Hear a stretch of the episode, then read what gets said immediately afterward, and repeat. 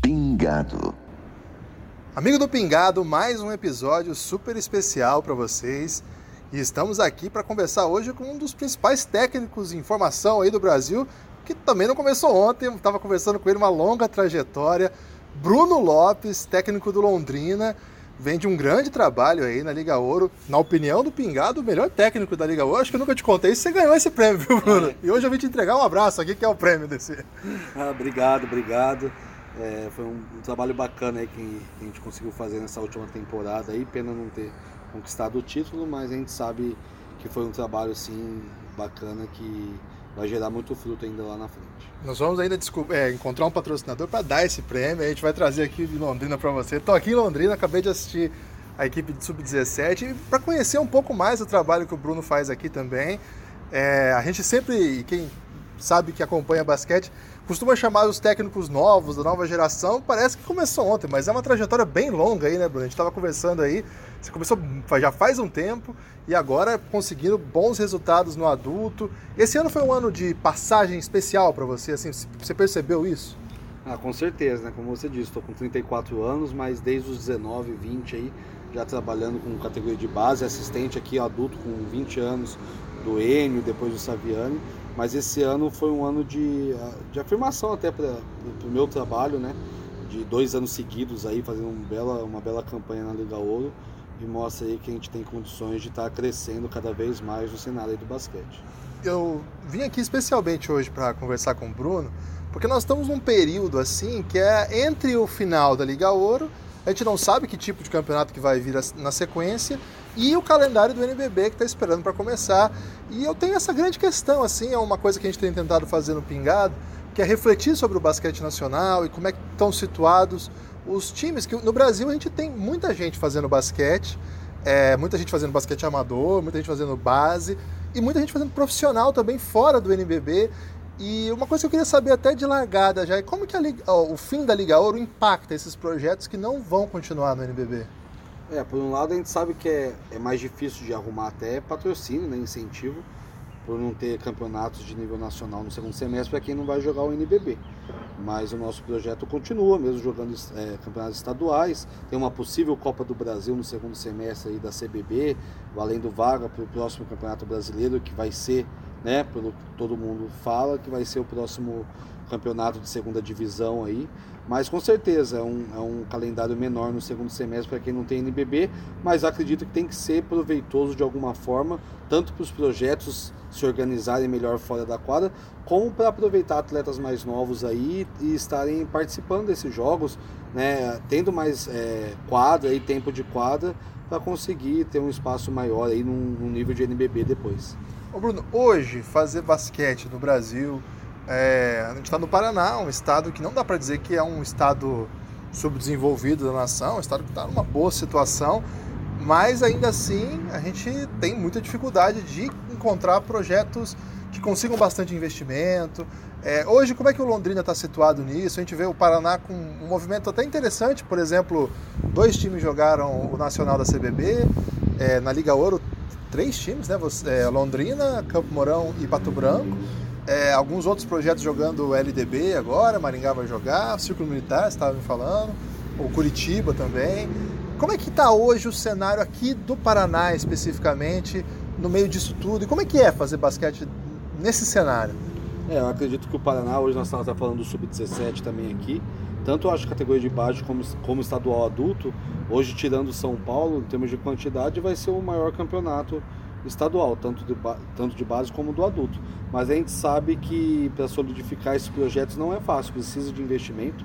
Então hoje nós temos um pouco investimento fora da quadra, né, para a gente estruturar melhor, mas a gente pode dizer que é um projeto sólido aqui em Londrina. Nós temos todas as categorias de base, nós temos um time adulto que não vai parar por aqui, mesmo tendo a gente correndo atrás de jogar o NBB que não deu certo por financeiramente, mas a gente acredita que é um projeto sólido, como tem Ponta Grossa, Campo Mourão, mesmo esse ano também não indo, é, desenvolvendo basquete, não só num adulto e sim na base. Então, acredito que isso vai conseguir mostrar para as empresas esse lado, quando a gente fala social da coisa também, não só esporte de rendimento, mas atender várias, várias pontes aí, né, várias pernas aí do projeto que a gente fala, é, para mostrar que, que o projeto é sólido. Eu acho que isso nós temos que mostrar para as empresas, né? Para atrair patrocinador, mostrar que não é só um, um projeto de adulto que vai jogar um campeonato como o NBB de 10 meses e depois pode ter risco até de acabar o projeto. Eu acho que isso que é o principal para a gente mostrar para alguma empresa. É, outra coisa que também sempre causa muito interesse no debate, que a gente quer ouvir mais gente, mais gente que está envolvido nisso, né? É como que faz agora, Bruno, para manter esse calendário, né? Eu sei que, por exemplo, para muitas equipes o vínculo com as prefeituras é fundamental e aí, por exemplo, você tem que entregar algum resultado. Aí geralmente é jogos abertos. Uhum. Aí tem patrocinadores. Você, o time do Londrina tem uma parceria com a Unicesumar, que joga universitário também. Como é que você vai desenhando isso? Como é que é isso no, no resto do país que você conhece? Como que os times que não estão no NBB conseguem continuar em atividade? Da sua experiência, do, da sua vivência? É, eu acho que uma dificuldade grande, eu falo até por nós aqui, mas a maioria que não estão no NBB depende é de dinheiro de prefeitura. Né? Hoje o nosso patrocinador master é a prefeitura, a prefeitura nos apoia muito. Depois tem a Unicesumar e a Unimed. Mas o patrocínio master é da prefeitura. E prefeitura é janeiro a dezembro. E o calendário do NBB é diferente, né? É um calendário europeu, calendário americano. Então, assim, eu acho que essa é a maior dificuldade dessas equipes que dependem de dinheiro público. Realmente a gente viu aqui que o dinheiro público é necessário, mas ele não pode ser o principal. Da gente, se a gente quiser jogar o NBB, não pode depender de, do, da prefeitura, repito, ser o patrocinador massa. Então eu acredito que essas empresas mesmo têm que entender e mudar o, o ano. Nós até mudamos agora, a gente começou a entender isso e ver que nós temos que mudar o projeto. Então agora nós vamos começar o primeiro semestre de um projeto, com campeonatos estaduais, tudo, para tentar atrair é, empresas para que possa patrocinar o ano que vem, mas já pensando no meio do ano do outro ano de 2021. Eu acho que esse é o problema com a prefeitura. A prefeitura não vai mudar isso. Então, acredito que no Brasil inteiro muitas equipes aí dependem de dinheiro público, mas que em dezembro acaba, novembro acaba e vai demorar às vezes três, quatro meses para ter um projeto aprovado. Então, acho que essa é a maior dificuldade de todas as equipes aí no Brasil que não estão no NBB. E esse vínculo com universidades, como é que está hoje o esporte universitário? Essa, essa relação que tem entre times profissionais que vêm disputar as competições universitárias, é uma questão mesmo de dar um retorno para o patrocinador? Como é que isso tem sido organizado? É, nós temos tanto o retorno para o patrocinador, como eu acho que os meninos têm que começar a pensar nisso mais, no estudo deles, que a gente fala aqui. Né? A gente sabe que carreira de atleta é curta e depois os meninos não têm o que fazer. Esse ano, nossa equipe da Liga Ouro, 80% dos meninos aí estavam estudando na Unicef do Mar e estão estudando. Mesmo os meninos que tiveram o contrato terminado na Liga Ouro, a gente manteve a bolsa até para ajudá-los a pensar no estudo, pensar depois da carreira, quando a carreira terminar. E só que, lógico, nós temos que representar a faculdade em jogos universitários que eu acredito que poderia ser melhor, né? A gente sabe que universitário, essas coisas, a gente pensa muito em bagunça, o pessoal vai para farra, mas tem equipe sim, até em São Paulo também, equipes, é, a Unifacisa, são equipes que têm universidade com apoio que eu acho fundamental para esses meninos, principalmente para esses meninos pensarem numa sequência depois de terminar a carreira. Agora vocês têm uma agenda também nesse sentido, né? O Londrina também vai estar tá em atividade. Você podia passar um pouco aqui para a gente? Sim, esse segundo semestre além do Campeonato Paranaense, que vai ter seis equipes, cinco que participaram de campeonatos nacionais, né? Mais Maringá. Daí ainda tem os Jogos Abertos, tem os Jogos Universitários, a fase Sul-Sudeste, que vai ser em Maringá em agosto, e uma fase final do Universitário, a final do Universitário, em Salvador em outubro. Então, assim, como a gente estava falando, né? mesmo sendo um calendário de um nível mais baixo técnico, né? não é um nível nacional de NBB tudo, e além da Copa do Brasil, né? que a CBB é, já confirmou a data 18 a 22 de setembro. Então, acho que isso aí vai dar espaço para esses atletas que não têm né, nenhum time contratando do NBB para estar tá jogando, para tentar ainda continuar com a carreira e com a sequência no basquete. Agora, é, já partindo para esse assunto, que eu acho que é um dos, dos, grandes gargalos aí do Brasil hoje, que é a transição, né? Da, você, como está treinando o time na Liga Ouro, acompanha bem o mercado daquilo que daqueles jogadores que não conseguem se colocar entre os principais times do Brasil, mas que ainda tem o interesse de continuar jogando. Então a gente pega aí dois tipos, né, dois perfis de jogadores. Aquele jovem que ainda não deu o passo e aquele adulto que está insistindo, que já está em outra fase e que também ainda nunca conseguiu emplacar.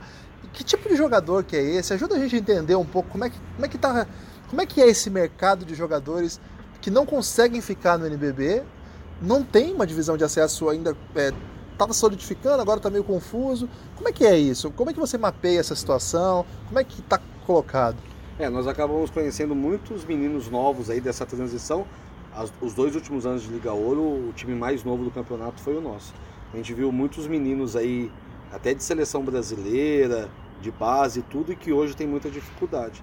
é isso que a gente estava conversando. É, o porquê, nós temos que tentar entender o porquê que muitos meninos que são fundamentais para conquistar títulos para equipes, é, tanto para as equipes como individualmente, que pegam seleção brasileira, chegam com 19 anos e depois param. E muitos meninos que até 19 anos, 20, não jogaram nenhum nível alto de categoria de base, não pegaram seleções nacionais, não tiveram destaques individuais, acabam virando jogador. Só que acabam virando jogador com muitas falhas técnicas e, e de conceitos de jogo, porque não teve essa base. Então acho que é aí que o que eu acredito que nós estamos errando, né? Os técnicos brasileiros e, a, e os projetos estão errando. Como que nós temos que fazer esses meninos que têm uma sequência de seleção brasileira, tem toda uma carreira bacana de base e muitos estão parando com 19, 20 anos. Nós temos vários desses, desses aí.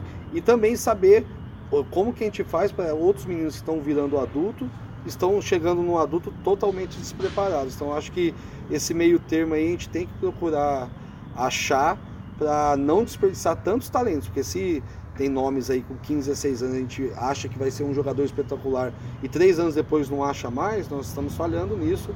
Eu acho que nós temos que, nós técnicos dos projetos, tem que achar um, uma resposta para isso, que para tentar colocar esses atletas num nível mais alto. A gente que acompanhou a Liga Ouro, assim, quem acompanha aqui o Pingado sabe que pouco lugar acompanhou mais que a gente. A gente fez muita coisa sobre Liga Ouro. Estivemos em vários jogos. Estivemos lá, inclusive, nas semifinais que o Londrina vendeu caríssimo pro, pra Unifacisa. O Lucas, que faz o podcast comigo, torcedor da Unifacisa, falou para mim assim: o Londrina se nega a perder, Guilherme. Ele não, ele não quer perder esse jogo de jeito nenhum. Então a gente acompanhou de perto o trabalho que você fez. A impressão que a gente teve, assim, foi o jogo, é que você conseguiu tirar dos seus jogadores algumas coisas que eles ainda não tinham mostrado, ou já tinham, mas ainda não tinham conseguido traduzir no adulto, nos profissionais. É, que tipo de trabalho especial você faz para conseguir isso? Porque como a gente estava conversando um pouco antes aqui, o Bruno até mapeando muito como que o NBB está montando os elencos, viram, ó, tem tal jogador que ainda não fechou, até queria que ele fechasse, né? Mas se ele não fechar, eu vou pegar. E aí como é que você acompanha isso e que tipo de trabalho que você costuma fazer para tentar desenvolver isso já no nível profissional? É, nós tivemos muitos nomes aqui desse último ano que esse ano foi Stefano, Aquiles, a gente pode até falar nome, Stefano, é Stefano, Aquiles, Léo Bispo, Alisson. Eu estou falando de quatro meninos aí que foram seleções de base, três de brasileira de base, com títulos importantes nos seus clubes também de base. O Stefano com títulos na Argentina, seleção brasileira de base, com carreira sólida na base lá em Bauru e depois fazendo banco do adulto, jogando um pouco, e que estavam totalmente sem confiança, sem confiança em em, em, ter espaço de quadro, em ter tempo de quadro, em ter confiança para forçar um, uma bola, não ser coadjuvantes, ser protagonistas. Então, eu acho que isso foi fundamental. Eles iam para cá e a gente dar essa moral para eles mesmos. Eu, e eu fui bem claro, é, é, a gente não ia deixar de dar moral, mas lógico, jogou mal, a bola não caiu, tem outro para a gente coloca outro para rodar. Mas eu acho que o principal foi dar essa moral mesmo, essa confiança. Eu acho que muitos desses meninos, desses nomes que eu falei, aqui em Londrina, mesmo não conquistando o título e às vezes não tendo muito é, uma estatística individual muito boa, eles conseguiram adquirir essa confiança novamente para tentar jogar num nível mais alto que é o NBB. Então a gente espera que esses meninos que eu falei e mais tantos outros, o próprio Luizinho e Pezão no, no último ano que estavam com a gente, o Lucas que hoje que, que jogou bem uma Liga Ouro aqui foi para o Minas. Espero que esses meninos tenham é, espaço no NBB, que sejam contratados, porque são meninos que têm potencial e precisam desse, desse espaço aí para jogar. Agora, já falando um pouco do seu estilo de, de jogo, é, seu estilo dentro de quadra, a gente percebeu assim é, a sua atuação ali é muito incisiva, sempre cobrando muito do time, com ajustes, né? O tempo todo parece que você está sempre tentando antever uma situação, tentando é, apostar em, em algumas é, estratégias para mudar o jogo ali na hora. Que tipo de trabalho que você gosta de fazer? Quem que são suas principais referências? Para quem ainda não acompanhou a Liga Ouro aí, que quer conhecer um pouco mais do trabalho do Bruno, como que você se apresentaria aí no sentido do estilo de técnico que você é? É, às vezes a gente pode falar um estilo que às vezes não é, mas a gente gosta, né? Todo técnico gosta de falar isso, mas às vezes é difícil colocar na quadra.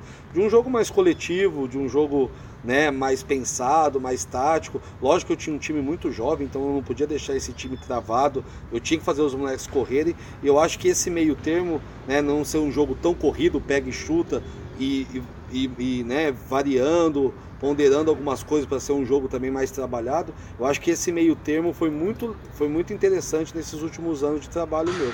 Eu acho que isso acabou gerando esses dois resultados essa terceira colocação na Liga Ouro, mesmo com às vezes investimento menor que outras equipes. Então eu acho que, eu acredito, a gente assiste muito, a gente gosta de Greg Popovich, a gente gosta desses caras que gostam de fazer um trabalho coletivo e os meninos, foi o bacana que os meninos entenderam porque hoje eu acho que acabou a Liga Ouro, o nosso principal cestinha foi o 16 no ranking geral. Então isso para um técnico é muito valioso. A gente sabe que para o jogador, o jogador quer estar tá ali numa estatística boa, até porque muitos técnicos veem a estatística para contratar, mas eu gostei da equipe como um todo esse ano, justamente por essa característica, uma defesa forte, lógico, sair em contra-ataque forte, mas se não der, ter um sistema ofensivo bacana para trabalhar essa bola. É, agora, outra coisa que eu queria saber também, Bruno, é dentro desse quadro todo que a gente tem de mercado para técnico, o pessoal é, pode te ver fora do Londrina? Você que é, é, o gestor aqui, cuida de todo o projeto, tem essa possibilidade de sair ou está aqui em Londrina e não vai sair daqui não? Não, tem sim, né? Nós amamos a cidade aqui, amo o projeto que nós começamos há cinco anos atrás, mas como a gente disse, o projeto está solidificado na base, a gente corre atrás de um adulto, de um nível maior para jogar no NBB, é um objetivo, mas tem a minha carreira também que segue, e com certeza até teve algumas sondagens né, esse ano, o próprio Cerrado, que infelizmente não deu certo, e o Claro também entrou em contato, a gente sabe que que a carreira segue, se tiver algum lugar para eu ir, que o projeto seja bacana e que os dois lados se aceitem, seria muito bacana a gente estar tá indo para outro lugar sim. Então é que hoje a gente conversou com o Bruno, é, para quem tem as redes sociais aí, Bruno? Bruno Pô, Lopes. É, é, o Facebook tá Bruno Lopes, Instagram é Bruno Basquete Lopes podem estar seguindo lá, a gente vai estar. Tá, a gente coloca bastante coisa de basquete lá também. Então esse é um dos técnicos aí que é mais ou menos da nova geração, mas não tão novo assim, mas 34 anos é bem novo ainda, né? Senão, porque se 34 não for novo, eu tô é. idoso aqui, então eu tenho que defender a minha idade. Bruno, obrigado aí por ter aceitado o nosso convite, para contar um pouco a história desse projeto. Parabéns pela campanha. É, a gente que acompanhou sabe o, o, o, que o seu time fez. Vi vários jogos, vim aqui assistir alguns deles é, muitos pela internet também, né? Vários times passaram. Então, parabéns aí pela campanha. E vou, vamos seguir aí esse projeto. Pode deixar uma palavra livre para você falar o que você quiser. Não, obrigado. Parabéns também a vocês pelo trabalho. Né? Um canal interessantíssimo de a gente expor as nossas ideias, nossas o que a gente entende um pouco de basquete, falar de basquete, eu acho que isso é importantíssimo, né? As opiniões serem colocadas. Então agradeço vocês aí pelo espaço e dizer que o projeto aqui do Basquete Londrina segue, né? É o segundo semestre aí, nós estamos abertos aí para todo mundo até quiser entrar em contato, tirar dúvidas, perguntar um pouco do como é o nosso projeto, estamos aqui de portas abertas. Valeu, então sigam aí, tem o, o, o time do tem no Twitter também, né? O Tu Basquete, é, né? É, tem Londrina, Londrina Basquetebol, Instagram, né, o Londrina Basquetebol, o Unicesumar Basquetebol, o Facebook também, para estar tá seguindo a equipe lá. Então valeu e sigam aí as redes sociais do Café Belgrado, apoia o Café Belgrado, cafébelgrado.com.br. Forte abraço. Ah.